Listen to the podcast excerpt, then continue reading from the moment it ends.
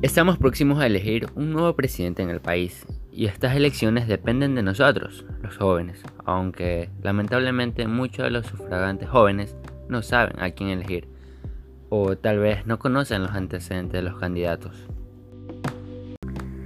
Si aún no conoces a las personas y que una de estas podrían ser el próximo presidente y vicepresidente de la República, ahora te diremos un poco sobre los tres binomios que encabezan las encuestas. Tenemos a Andrés Arauz Galarza, tiene 35 años y lo acompaña en la vicepresidencia Carlos Rabascal, quienes pertenecen al partido de Alianza UNES y son de izquierda socialista. Al doctor de jurisprudencia y abogado de tribunales Yacu Pérez, tiene 51 años y lo acompaña una mujer como vicepresidenta, Virna Cedeño, y pertenecen al partido político Pachacuti, que además son de izquierda democrática. Finalmente tenemos al famosísimo banquero Guillermo Lazo, que tiene 64 años y lo acompaña como vicepresidente Alfredo Borrero. Pertenecen al partido Creo y es el único candidato que encabeza las encuestas siendo de derecha. La cual le preguntamos si conocía los antecedentes de alguno de los candidatos al licenciado Gonzalo de la Torre Bravo y nos respondió.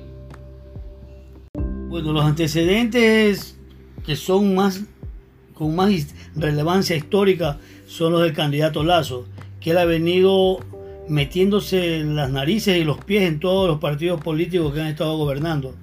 Por ejemplo, en el de Sixto Durán Ballén, creo que estaba metido por ahí, creo que era en la Junta Monetaria de Vocal. De ahí vino en el de Maguac, también estuvo como gobernador del Guayas se metió también con el, con el partido de, este señor de, de, la CHES, ¿cómo es que se llama? De Lucio Gutiérrez. También estuvo metido en algo, ¿no? Creo que andaba por, por ahí metido con, el Ministerio de Finanzas. Finalmente, ¿qué consejo le daría a los jóvenes?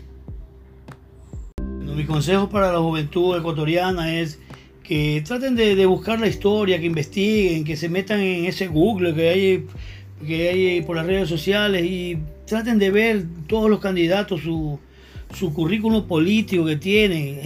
Además, entrevistamos a Alejandro Rodríguez, estudiante universitario que está apto para los sufragios del 2021.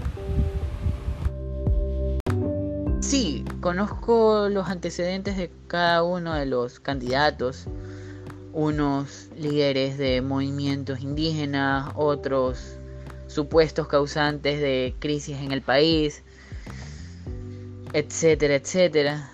Y la verdad es que siento que ese es el motivo por el cual ninguno me convence, ya que cada uno está a su disposición propia, cada uno está a su propio beneficio y no a beneficio del pueblo.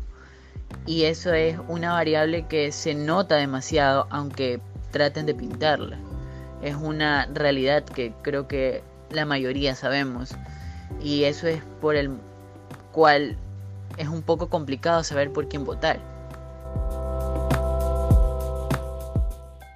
El próximo presidente de la República tendrá que lidiar con todos los problemas que han dejado los presidentes anteriores, tratar de solucionarlos, eliminar la corrupción, que es el motivo por el cual el país no sale adelante, y tratar de hacer obras, que es lo más complicado para que así el país produzca.